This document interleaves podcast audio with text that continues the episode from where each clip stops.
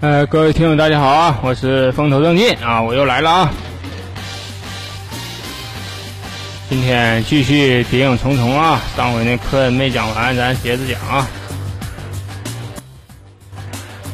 小曲儿弄上来啊，情绪点燃啊，你们都得在状态啊，到时候好好听故事。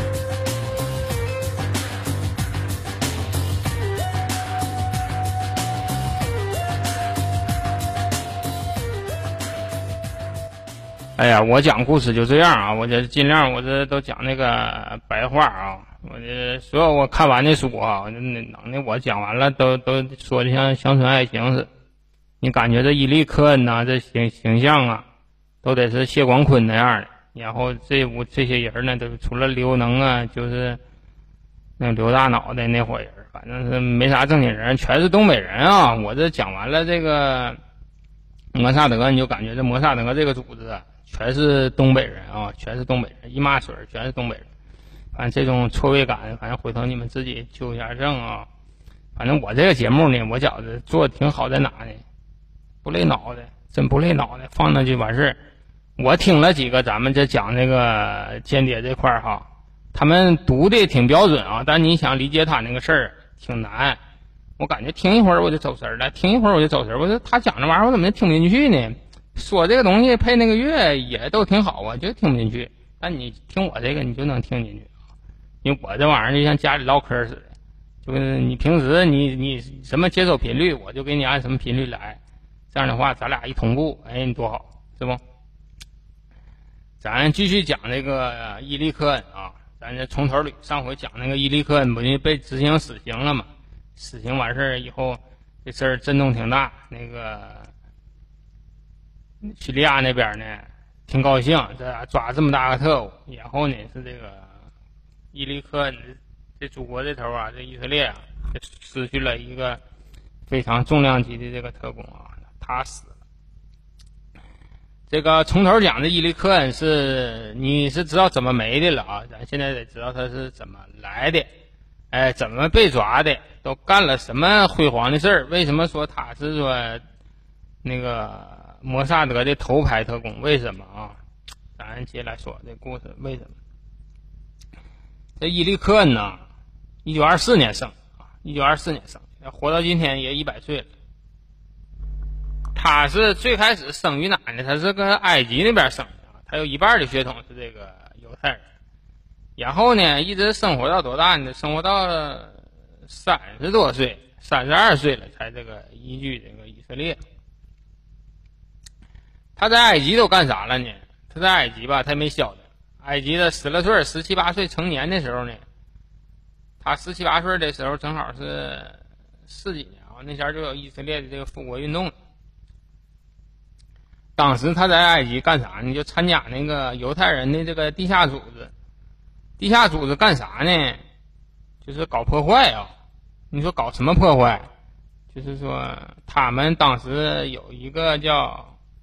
苏珊娜行动啊，就是说，当地这个犹太这个地下组织组织了这么一个行动，叫苏珊娜行动。这个组这个行动吧，这书里没写是干什么玩意儿的，但我上网去查了一下，我这人比较好学呀。这苏珊娜行动是干啥呢？就是说，到处搞破坏，搞那个上埃及那个商人那呀，搞破坏，搞破坏干什么呢？栽赃。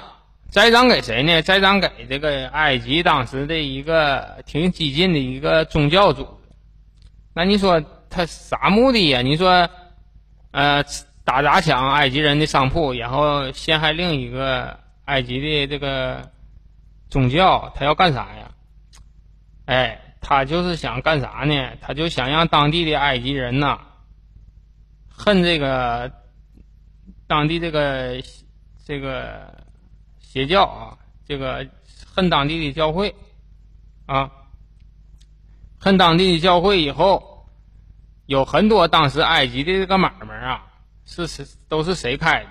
都是英美法这几个大国家的这个这个商人在那开，所以说呢就是导致说让英美法这些商人就恨恨埃及人去，这样的话对他们就是犹太人复国以色列呀有帮助。哎，就这么个事儿。他就参加这个苏珊娜行动了，天天穿换上这个邪教这个衣服啊，埃及埃及宗教的衣服，参与这个打砸抢啊。后来呀，这个苏珊娜行动啊，就他妈失败了，失败了。因为这个都是一群孩子鼓捣这个东西吧，想法挺好，但是还是你没有国家，那前以色列还没建国呢，没有正经的组织，一个地下组织，所以说能量有限。那有线，他就他呢，当时负责什么呢？他负责这个学习这个无线电啊，学习这个无线电怎么发报啊？因为地下组织嘛。然后呢，有一次行动中呢失败的时候吧，这给他还真就逮着了，给这个科恩逮着以后呢，这个科恩吧特别能说，特别能说，而且说他说的一手很好的这个埃及话啊，因为他生于埃及嘛，所以说说来说去，人家就没以为他是这个犹太人，就给他放了。给他放了以后呢，后来吧，就是以色列复国以后啊，这不三十二岁嘛，又又回到这个以色列去了。回到以色列呢，以色列说你这个埃埃及话说的挺好啊，阿拉伯语说的挺好，人你搁俺们这你就做个监听的翻译吧，就监听电话，然后把那人家说的什么话那给翻译出来，写纸上，他就干这么个活。但这活儿太枯燥了，对于一个三十来岁正当年的三十二正当年这么一个一个小子吧，心怀理想的说，我就不想干这玩意儿，不想干这玩意儿，干啥去了呢？就上那个一个一个公司去当会计去了，就找这么个活儿。就在他当会计的时候啊，一个部门就注意到他了，是谁呢？就莫萨德。摩萨德经过调查，就发现这小子以前在埃及就搞这个地下工作，然后呢还会这精通这个阿拉伯语，然后还会啥呢？他还会那个无线电发报，你这都很利于他的这个成为一个间谍呀。另外说，你也看出来，他这是在那个苏珊娜行动中，他巧舌如簧，他能跑，就说明这人脑袋够用。有这几点那个作为保障呢，所以说这个。这个摩萨德呀，就准备把他给招到这个旗下，供其所用。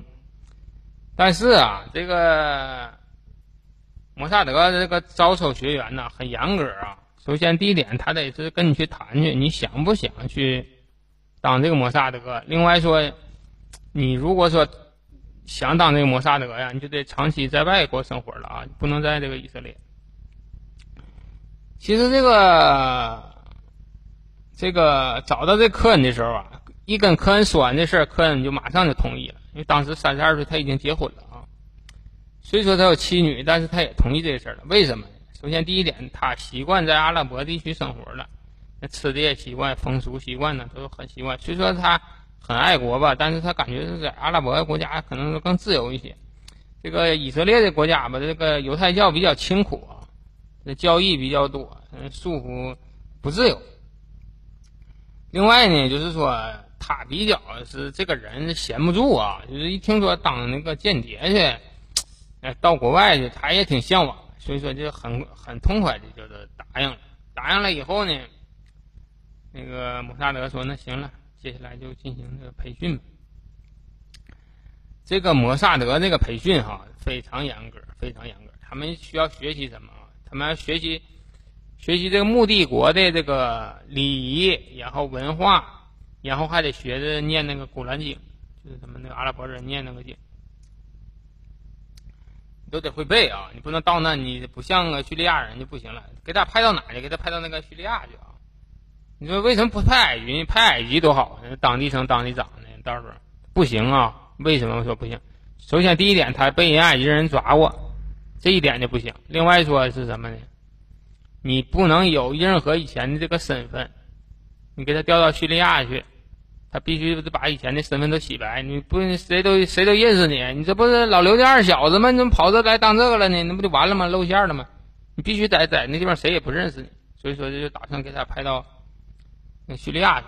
然后这两年之内呢，他就学习各种各样的东西，哎，这叙利亚人怎么说话呀？怎么聊天啊？也要学习叙利亚那个口音。不光是这样，不光是学习叙利亚呀，然后你这个摩萨德呀，还给他模拟了一个身份，就必须不得把他身份得洗白呀。他给他的身份是啥呢？给他的身份是一个阿根廷的一个商人。为了让这个事儿逼真呢，他还得跑那个阿根廷去生活两年，做两年买卖。不说他是那个在阿根廷搞这个进出口贸易的啊，就这么一个身份。原来是什么？给他编的身份是什么呢？他现在就不能叫科恩了啊，叫塔贝斯。这人叫塔贝斯，就是化名叫塔贝斯啊，生于叙利亚啊，搁叙利亚生的。然后为了逃避战乱呢，十七岁呢到了阿根廷，从阿根廷一直就做买卖。然后现在功成名就了呢，再回到这个叙利亚，哎，就这么一个身份。然后所有他上学的时候啊，他工作的时候，他家人呢，所有的身份必须全部洗白。然后呢，为了这个这个真实啊，他把那户口啊变更好几回，就是做好几次变更，也好让他们查不到邻居。做的非常到位，然后呢，这个就把所有的这培训课程啊都给他上，哎，上完了以后，其实说他很好上手，因为他一直生活在这个阿拉伯国家嘛。唯一有一点啥呢？就是说他这个拉丁语不行啊，就是说他不会说这个阿根廷语。你十七岁就到那，你说不会说阿根廷语，你这点解释不过去。所以说他就请了一个家教，强烈强化训练了半年，然后这个阿根廷那边的话也会说了。然后呢，这个组织啊，这摩萨德呀，觉得时机成熟了，开始要派出他这个王牌特工。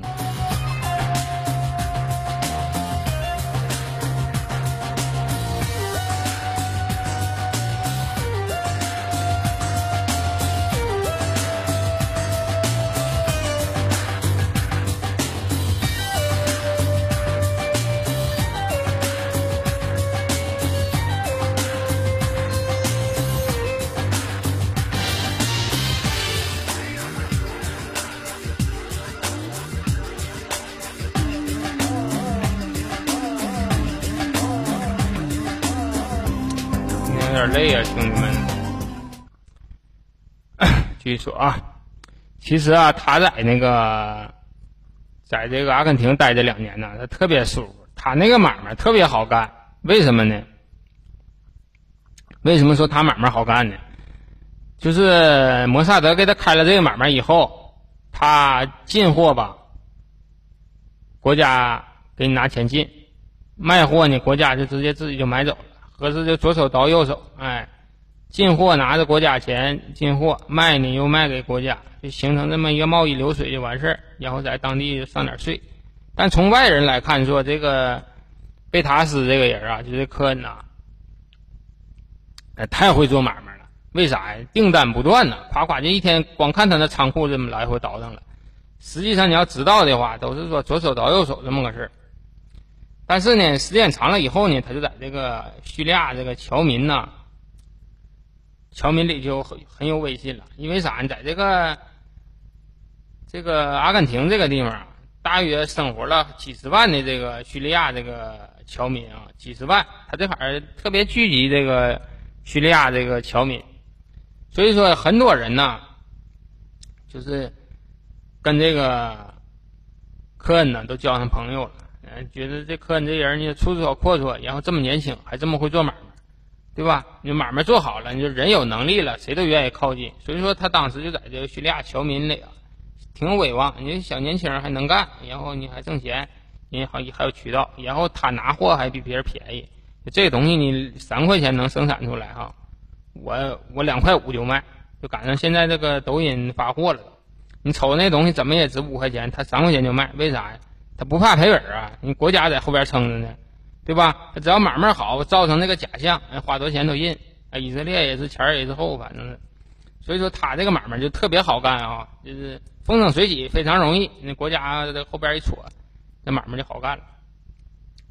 结果呢，他在这待了两年，待了两年呢以后呢，他就不断在这个商会里就放风，他就说那个不行啊，哥们儿们呢，我可能说要离开这个阿根廷了。那所有那侨民在一起就是。为啥呀？搁这你买卖干那么好？他说不行，我这么从从小到大我就搁外头漂泊，我就没回过这个叙利亚的祖国。我打算把我的买卖都兑出去，然后我那个回叙利亚去。完落回叙利亚去，我在我的那个我自己的祖国，我生活几年，在那做买卖多好。结果呢，他就是把这风一放出去啊，就开始落实这个事儿。实际上，当时摩萨德也挺着急，把他送到这个叙利亚去。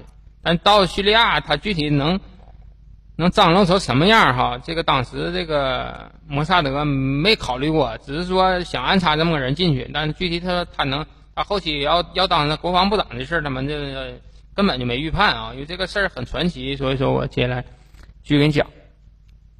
他回去，他就嚷嚷要回去这个事儿啊，就在他们那个阿根廷那个商界啊，就轰轰开。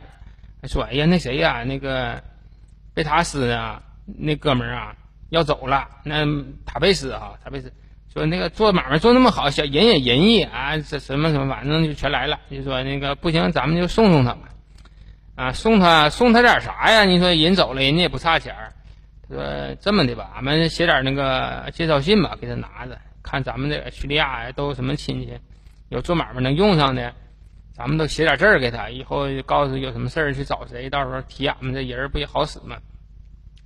他们都一个商会的，然后呢就给了他们，给临走的时候啊，就给这个塔贝斯啊很多的这个介绍信。这介绍信特别有用啊，这个先埋个伏笔，特别有用。然后呢，这个塔贝斯啊就开始坐这个游轮呐，就往那个叙利亚去了，从阿根廷往叙利亚去。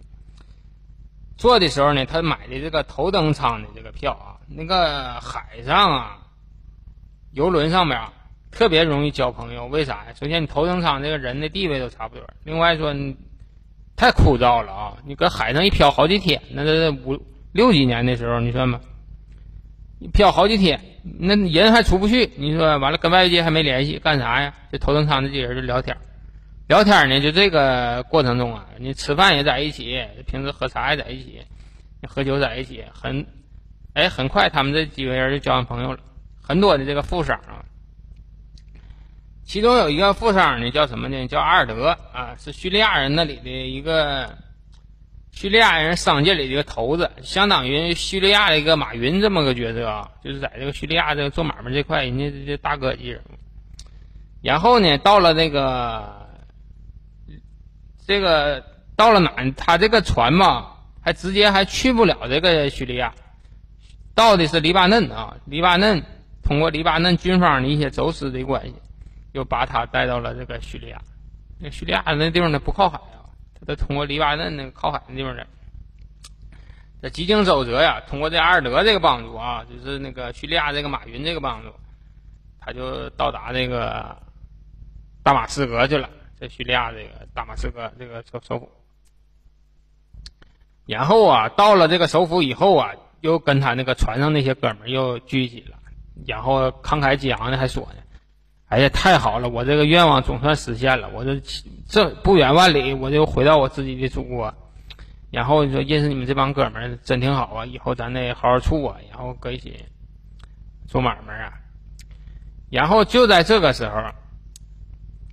什么事儿都安顿完了，这个科恩呢开始把他那些信都翻出来，那不是有不少拿不少介绍信的吗？看看谁有用谁没用啊？他这结识上流社会呀，你光是做买卖的卖冰红茶的，那就认不认识没啥意思了。结果呢，他就通过一个朋友的介绍呢，就搭上谁了呢？搭上一个叫阿尔赫阿尔赫森这么个人。阿尔赫森是干啥的呢？阿尔赫森是。也是商界特别有名的人，就相当于王健林啊，相当于王健林。而且这个在当地，他就是一踩烂菜，好使，在那叙利亚啥事儿都能摆，那因为有有钱呢。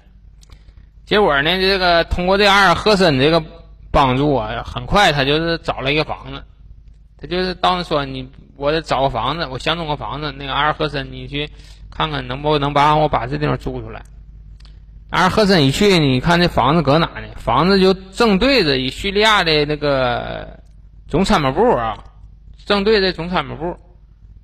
那个阿尔赫森就说了：“你说你怎么选这么个地方呢？”那个他为了不不引起怀疑啊，他就说：“哎，你看这地方多好哈！首先第一点，我就爱看这个当兵的，我瞅他们，我心特别高兴，因为我爱国呀。”另外呢，你没发现吗？这个部队旁边都有不少的这个酒吧，我呢还爱喝一口，我这上酒吧也方便。另外呢，旁边你看这银行、商场离哪都近。另外说，我看这坎儿啊，治安挺好。我刚来这个叙利亚，这挺乱的啊。叙利亚是一个这个军统国家，挺乱的。这坎儿呢，还治安相对能好点啊。我这这做买卖的，搁这租这么个房子不挺好吗？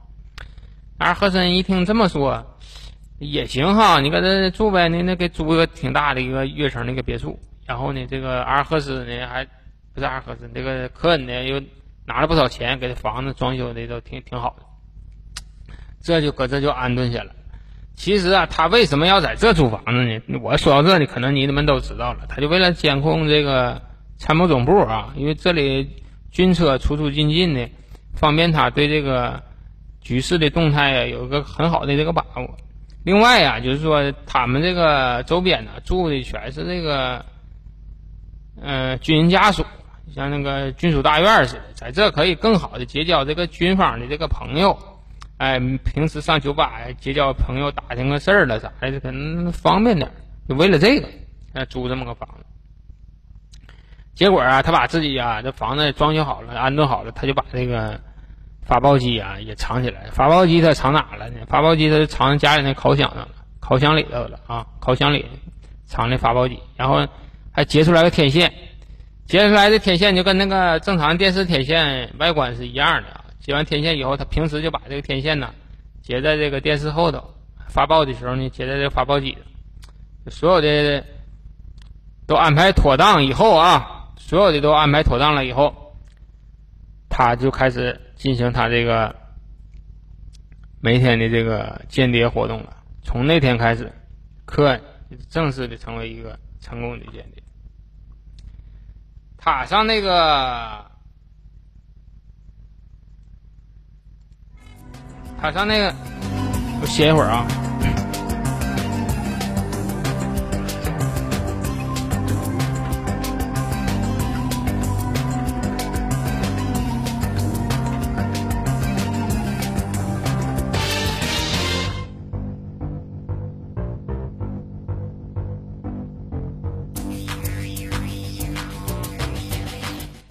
他天天搁这干啥呢？哈，他天天没事儿，他从早上八点到晚上六点，他也不上班，他也不出屋，哎，他干啥呢？他就拿望远镜往这个对面的中参谋看啊，看看这里头他都干啥的，然后这里头都什怎么回事？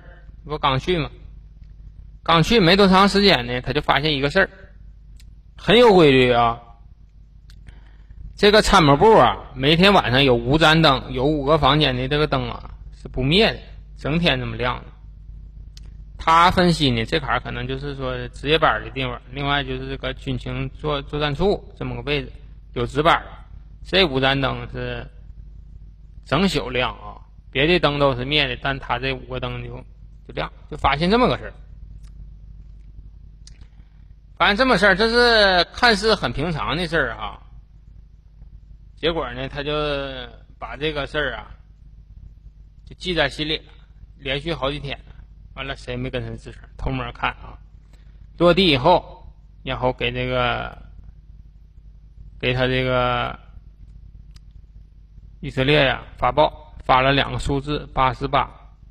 这事先他们约定好了啊，只要发这个八十八呢，意思是说就已经安顿好了。然后就是几个月下来就保持这个静默啊，不允许发报了。为啥呢？这个。怕那个磁场监控再给逮着，完了到时候什么不方便。本身他就是个商人，从现在来讲他还没有任何的一个比较显赫的身份，所以说不想启用他，就想让他先潜伏下来。结果啊，就是科恩呐，就是打上这个阿尔赫森这个人啊，这个这个叙利亚的王健林以后啊，就是。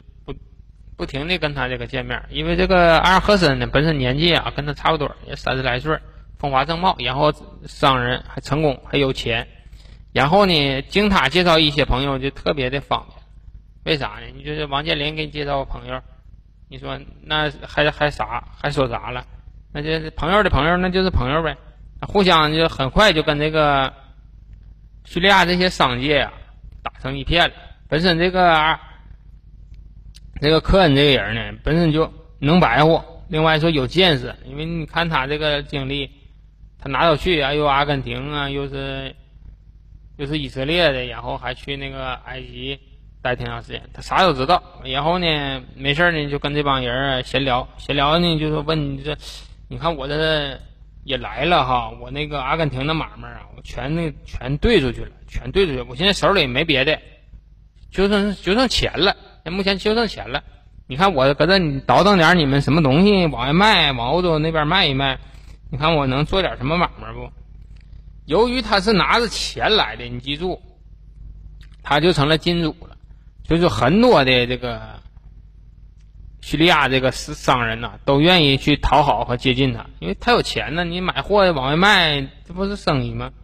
渐渐的，这个他这个交际啊，就开始越来越越广了。由于这阿尔赫森出手阔绰呢，所以说当地这个人商人呢都很爱接近他。说这人你说说话啥的挺脆快，然后办事儿挺利落，场面的事儿办的都挺明白。然后他就后来找个买卖，他干什么呢？他说我们这个国家呀，叙利亚有不少这个艺术品呢，手工这个艺术品呢，陶陶瓷啊，什么象牙呀这些东西都挺好的。然后我寻思往欧洲出口点这个东西，你别的东西外边也不缺，再说咱这也没有啊。结果他就是做上这个买卖了，往外边倒腾这个工艺品、手工艺品，啊，注册了一个公司叫塔贝斯进出口贸易公司，就开始一步步的伪装这个身身份了啊。结果呢，有一天呐，有一天。就在那么一天，那个阿尔赫森呢，年轻的阿尔赫森呢，来了。来的时候呢，偷摸带个人来，带个人来呢，这个穿了。一身军装，穿了。一身军装，然后事先呢没跟这个客人打过招呼，就直接就带这个阿带过来了。这时候你带过来的时候呢，这个这客人呢就心里有点儿。有点忐忑了，为什么？你说突然来这么一个当兵的，回头你啥意思啊？是不是要调查我呀？后来呢，就是说聊了几回，才发现这个阿尔赫森呢没有别的意思，是因为啥呢？这个阿尔赫森领这个哥们是干啥呢？这个哥们叫马阿奇啊，他叫马阿奇。叫马阿奇，这名儿挺长啊，这马阿奇扎赫雷丁，我就不想这么念，太太累。这叫马哈奇，他这马哈奇呢是一个上尉啊，是川军军一个上尉。然后呢，他还他官儿不大，但是他叔叔厉害啊，他叔叔也叫这个扎赫雷，但是他叔叔叫阿布德尔卡里姆扎。和丁雷，他俩姓一样，名不一样。他这个叔叔是谁呢？是叙利亚的这个总参谋长，啊，有点这么裙带关系。他一来以后，这个阿尔奇呀，这个名儿没听过，但是他这个姓儿经常在这个报纸上出现的。这个人儿，不论是叙利亚还是以色列，这。这都是个名人你说陆军总参谋部部长、总参谋长，你说这得多大官？参谋长啊，你可要知道。这一看，这领来这么一个军官，平时聊天什么，逐渐就成为朋友了。他一看，这他妈真是天赐良机呀！这想找这么好的关系都找不着。结果这阿尔赫森，就把这个人给领来了。领来了以后呢，他就开始没事儿就给这俩人就是酒也倒上了，没事儿咱就坐着喝点儿呗，喝喝完酒好唠嗑啊，对不？咱都有这个，都这个体会。那酒喝上了，那这嗑就好唠了。就把那酒啊沏开了，没事弄点干果啊，几个人就搁那喝酒，喝来喝去呢。其实这个阿尔赫森呐，他就是不愿意聊这个军事和政治这块，他是一个纯种的这个商人啊，不愿意聊这个军事。但是这个，他他领来这个叫马尔奇这个人啊，他挺爱聊这个军事这块，而且他对这个叙利亚这个军方还有很很多的这个这个不好的这个看法，挺满肚子的这个牢骚，满肚牢骚，就跟那个跟这科恩说呀，这现在这个部队呀，妈一天呢一点正事儿都没有，然后说这个嗯军事涣散，现在就是局势也不太好。然后就是说，军方里这些乱七乱乱码七糟啊，有的没有的，反正都说。然后呢，这个阿尔奇呢，愿意听啥呢？愿意听这外边的花花世界这些事儿，就是说什么外国都什么样啊，红浪漫都怎么回事啊？按摩都是什么项目？愿意打听这个事儿，愿意打听这个事儿，你这个客人呢，那那编辑呗，投其所好的呗。跟他说呀，什么冰火两重天，什么沙漠风暴啥的，就是跟他说这些事儿。哎，这家伙爱听啊，兴趣都来了，眼睛都放光了。然后呢，这个聊的过程中啊，这个这个科恩呐，经常有意无意的就表现出他这个爱国这个情绪。他说：“哈，你说我们国家这这多好，我这是搁外国生活这么长时间，我就没觉得哪比我们这个叙利亚更好的啊。”然后啊，你看俺们这个这个国家的战斗力还这么强，然后还有像你这样的这个军官啊，这么年轻有为，就我们国家绝对的有希望。然后呢，他还说啥呢？他说呢，哎，你说你你去过前线没？就跟这个来这个中尉说，前线，我这当兵的，我能没去过前线吗？他说哈，那个我呀。这个客人就说：“我呀最羡慕这个当兵的，我就是有这个买卖。我要没有我这个买卖哈，我都想去当兵我就想去前线，我就想去看看这个前线，我就没看过这个前线啊。然后呢，这个马尔卡呀，叫马尔卡吧，外国的名那么不好记。马尔奇呀，马尔奇呀，就说那个，那你看那个前线呢？现在。”不太不太好去，为啥呢？现在他妈的这个间谍太多了，老百姓啥的根本就不让、不敢、不想、不让往跟前靠啊。那个你那大哥那阿尔赫森呐，我领他去过两回，你问问他吧，你不让他给你学一学那前线都什么样？那阿尔赫森呢说：“哎呀，你可别说，那前前线一点意思都没有，一点意思都没有。我去我是不爱去。”然后那个这个老马呀就说：“那个。”你没去过前线哈，那不行，我我那明后天我领你俩去前线看看去呗。那阿尔赫森就说：“你俩愿意去，你俩去啊，我指定是不去了，我这去够够的。”这时候啊，这个这个那谁呀，人呢一看，这机会太他妈好了，太好了，我得说实，我得去。然后他去还不行，还得叫那阿尔赫森，就说那个阿尔赫森呐，那那。嗯，俺们三个去呗。你说我都没去过，你就陪着我呗。咱讲解连溜溜达带玩的，这么好个机会，我也没去过。结果啊，这事儿就就定下来了。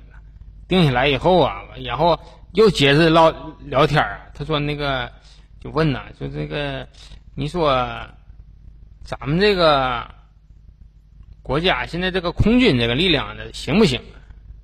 闲闲聊闲唠嗑啊，假装。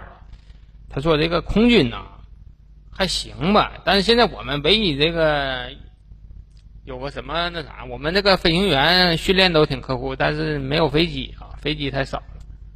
然后那个苏联呐，答应给俺们二十来架飞机，那个米格二十一，但是呢，后期呢，这个这飞机呢，听说还要运到去埃及去，就我们要这个货呢，就就还得等一等。”哎，就问出来这么一个军事情报，这军事情报挺重要啊！啊，这个军事情报可以利用这个军事情报挑拨两国之间的关系。然后啊，他还知道什么呢？目前的这个这个叙利亚的这空军力量不足。哎，这就行了，这闲聊天就聊出大事了。结果啊，这个这个。客人呐，跟这个上校啊、上尉啊，就来回这么聊啊，聊来聊去。这个上尉一看时聊的时间长了，也就没什么戒备心了。另外看这个哥们儿呢，也挺善谈。另外说他能聊那个红浪漫那些事儿啊，一旦聊上这些事儿，男男女这些事儿，就觉得两个心就更近了呢。男人之间就是啊，男人之间怎么能更进一步？说什么增增强关系？就什么一起分过赃，一起扛过枪，一起下过去，什么一起下过乡，一起扛过枪，一起分过赃，一起嫖过娼。就是说，你只要有这个共同话题了，你这接下来事儿就好办了。结果呢，这过了几天呢？就领着这个阿尔赫森呢和这个科恩呢，就开始去那个前线就看去了啊，真是说兑现了他之前的承诺。然后啊，到了这个前线呢，这个科恩呐就表现出那种孩子般的那种那种兴奋了。其实啊，都是他装的。到前线以后，他到处看，然后摸这个炮啥的。然后就跟那炮兵聊，哎，你这炮真好哈，你这炮真好，你这炮能打多远？能打到那边那山不？然后说，哎，我这炮能打那个三十五公里呢，啊，打这老远呢。哎，你这炮，那个要是对面以色列人要来了，我们的炮能压制他们多长时间呢？他说呀，来来少还行，多了不行。怎么多了怎么还不行呢？我这炮弹不行。炮弹数少，你吓唬吓唬他们还行，你给我打他妈持续打不行。哎呦啊，就是是到处闲聊啊，聊完了以后，把这些零零碎碎这这些得到这些信息，然后都都收集起来了。然后呢，还偷摸的还照了两张这个米格二十一这个飞机的照片，收集了很多的情报。另外呀，他还得到了一个非常重要的这个信息是啥呢？这个看军营的时候闲聊天啊，就听说有一个叫纳哈拉威的旅长啊，跟那个政府啊吵吵，吵吵要政变啊。这个事儿啊，就非常重要啊，非常重要。然后啊，这个科恩呢就开始。向国内发出这个情报了，把他在这个前线看到的这些东西啊，看到这些坦克呀，看到的这个这个防御工事啊，还有说看到这个米格二十一这种情况，他们这个缺飞机，然后这个埃及和这个叙利亚两个人都想要这个飞机啊，中间有这个矛盾，然后另外还打听出来这个。纳哈拉维这个旅长啊，和政府啊正在争吵啊，要政变这个事儿。另外，他还观察到啥呢？观察到这个这晚上啊，这个对面这个这个参谋总部啊，最近呢老亮灯啊，老亮灯，长时间这个亮灯啊，一一亮亮挺长时间，不是那五个房间了，是大部分房间都在亮灯，就说明说他这个。互相之间这个调动啊，挺频繁，有个什么军事动作啊，门口这车也特别多，把这些东西打包啊，全发回发回到那个以色列去了。这以色列呀，一看这，哎呀妈呀，这这科恩真行，怎么这去时间不长，怎么收集这么些东西？又是飞机的照片，又是前方这个攻防的这些布局，还有那个说这个。要政变这个事儿，还有那个参谋总部发生这些变动，这些东西太有用了啊！扒拉来扒拉去，扒拉来扒拉去，就所有的这个以色列的人呢，就在分析这些情报啊，哪些有用啊，哪些没用啊？结果呢，看来看去，觉得这个空军飞机这个事儿啊，抢飞机这个事儿可以利用一下啊。另外就是说这个。前方防御这个挺重要，但是后期说这个哈拉威要要那个政变这个事儿吧，他还真就没拿他当个事儿。实际上，这个哈拉威这个旅长后期还真就发生了政变了，真就发生政变了。哎妈呀，这是多长时间了？四十分钟了。哎呦，太累了！今天我这今天就说到这吧，今天这故事也没讲完。现在是晚上十二点，我得睡觉了啊！我不，我明天早上再给你们讲讲剩下的。我剩下这些还能还能讲两集，还能讲两集，挺有意思。这故事你往下听，挺有意思啊！就是一步一步的，你看他都干啥了，然后你发回这些情报，对这个以色列打击这个叙利亚呀，非常的这个关键啊。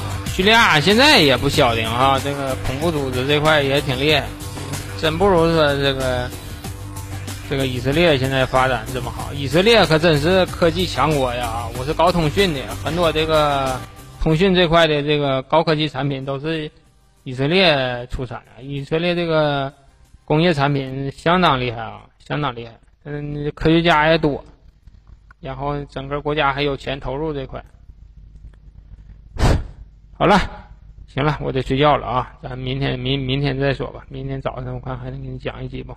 哎，好了，各位听众再见，不再占用大家时间了啊！再见，晚安，拜拜。